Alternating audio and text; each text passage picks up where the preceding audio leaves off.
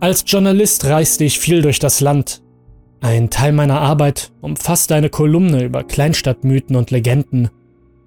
Das ist nicht der fundierteste Teil meiner Arbeit, aber es macht mir trotzdem Spaß. Zumindest tat ich es, bis ich eine Stadt namens Silverwoods fand. Laut meiner anonymen Quelle war es ein Ort, der sich seit den späten 50er Jahren nicht verändert hatte. Ein Überbleibsel einer vergangenen Ära, das unter einem schrecklichen Fluch litt. Wie der Mythos besagt, durfte dort nichts sterben. Allerdings war dies vor der Zeit von Google Maps. Bei der Suche nach der Stadt musste ich mich auf die Informationen meiner Quelle verlassen.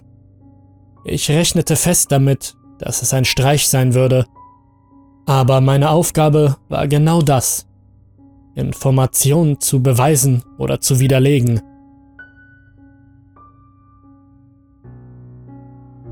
Ich machte mich auf die Reise. Nach einigen Stunden Fahrt, wo ich auf eine gut versteckte, unbefestigte Straße. Die war schlecht asphaltiert und es würde drei weitere Stunden dauern, bis ich auch nur einen Hauch von Zivilisation vorfand. Ein altes, hölzernes Schild. Silverwoods. Drehen Sie jetzt um, stand dort drauf. In der Ferne sah ich etwas, das wie eine alte Bauerngemeinschaft aussah. Nur eine kleine Stadt mit ein paar Gebäuden, die teilweise verfallen waren, und Lastwagen, die bis zur Unkenntlichkeit verrostet waren.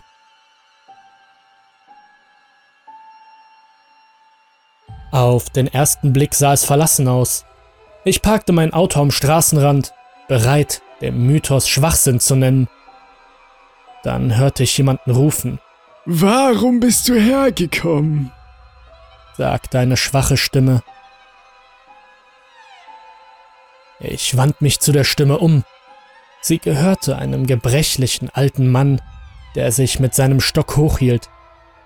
Er hatte eine Glatze und seine Zähne waren fast alle ausgefallen. Wer bist du? fragte er. Ich fühlte mich etwas unbehaglich und stellte mich vor. Warum sind Sie hier? Ich erklärte ihm, dass ich von einer der anonymen Quellen Informationen erhalten hatte und dass ich auf der Jagd nach Mythen und Legenden sei. Er seufzte. Unwissenheit ist ein Segen, aber da du hier bist, werde ich dir geben, weswegen du gekommen bist. Erst dann merkte ich, dass sein Bein gebrochen war. Er schleppte es mit sich, während er herumhumpelte. Das Merkwürdigste war, dass seine Haut mit Kratzern übersät war, die alle recht frisch aussahen. Geht es Ihnen gut? fragte ich etwas nervös. Er ignorierte die Frage und gestikulierte einfach, dass ich ihm folgen sollte. Bist du alleine hier? Nein, es gibt noch andere. Auf dem Boden bemerkte ich etwas, das ich für einen toten Vogel hielt. Sein Rumpf war aufgerissen worden, wodurch seine Organe im Inneren freigelegt wurden. Es sah aus, als hätte eine Katze ihn angegriffen Dennoch versucht er, sich trotz seiner schweren Verwundungen lebendig fortzubewegen. Der Vogel ist er, ist er. Der alte Mann blickte zu ihm hinüber, ohne mit der Wimper zu zucken. Er darf nicht sterben. Nichts hier darf sterben. Er führte mich in ein altes Haus. Kaum war ich einen Schritt durch die Eingangstür gegangen, da wurde meine Nase vom Gestank des faulenden Fleisches angegriffen. Es waren ein Dutzend Menschen, die in verschiedenen Zuständen der Verstümmelung im Raum herumlagen. Dennoch atmeten sie alle und lebten mit unmöglichen Verletzungen. Der Mythos hatte sich als wahr erwiesen. Aber ich konnte es nicht glauben. Wir müssen um Hilfe rufen, sagte ich, als ich einen Mann sah, dessen Hände keine Haut mehr hatten. Das würde alles nur noch schlimmer machen, sagte der alte Mann. Ich hatte mein Telefon schon hervorgeholt, bereit den Notruf zu wählen. Aber mitten im Nirgendwo hatte ich keinen einzigen Balken Empfang, um mir zu helfen. Setz dich, lass uns reden. Schockiert über den Anblick fand ich keine Worte zum Argumentieren. Sie sind hierher gekommen, um die Geschichte von Silverwoods zu erfahren, und ich werde sie Ihnen erzählen. Ich setzte mich hin und betrachtete all die leidenden Menschen um mich herum. Die meisten von ihnen waren zu verwundet, um auch nur noch ein Wort zu sagen, und ließen nur ein qualvolles Stöhnen aus, wo sie saßen.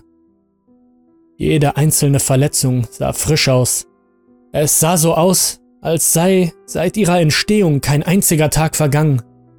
Seit der Gründung unserer Stadt im Jahre 1911 sind wir eine ganz normale Bauerngemeinschaft. Eine kleine Stadt, die kaum Besucher zu verzeichnen hatte.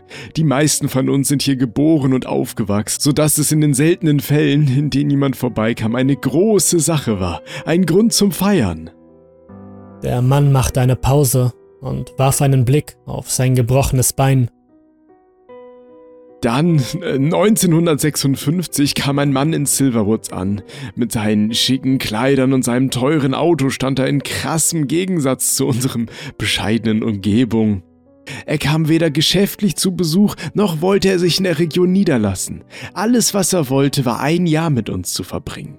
Am Ende seines Besuches versprach er uns ein Geschenk, das wir nie vergessen würden. Als er den Satz beendete, hörte ich schwache Schreie, die von draußen kamen. Die klangen schrecklich heiser und vermittelten eine klare Botschaft der Qual. Der Mann hat nie viel gesagt. Er beobachtete uns nur, wie wir unsere Tage verbrachten und schreckte nie davor zurück, uns eine helfende Hand zu reichen. Er war höflich und hilfsbereit und innerhalb eines Monats hatten wir ihn bereits als Teil der Gemeinschaft akzeptiert.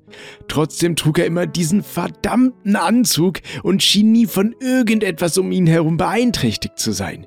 Ganz gleich in welcher Situation er sich befand, er war ruhig und sah in bester Verfassung aus. Die Schreie wurden lauter.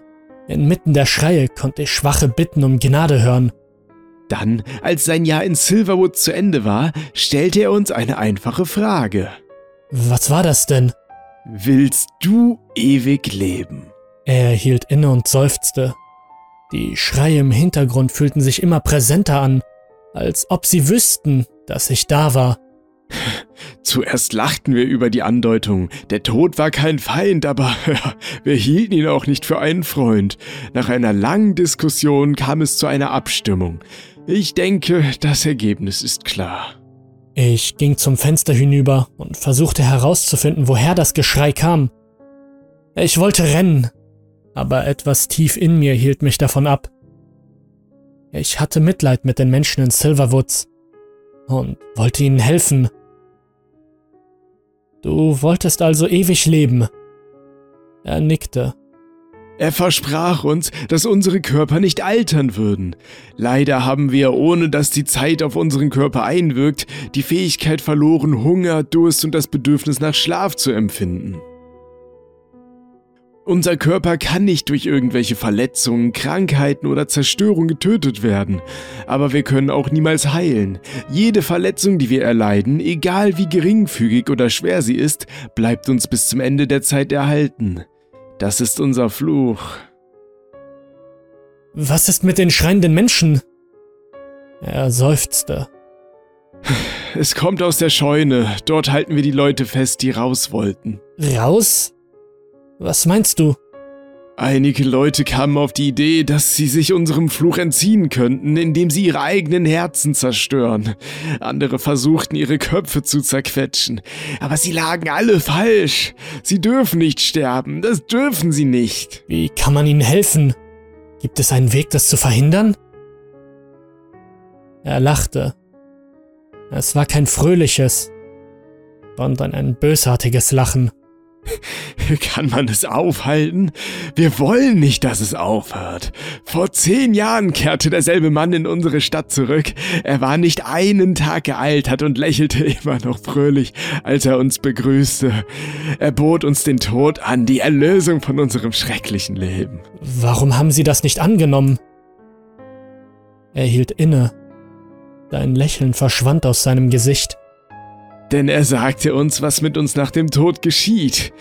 Und ich kann Ihnen versprechen, dass es ein weitaus dunkleres Schicksal ist als all das, zu dem wir verurteilt sind.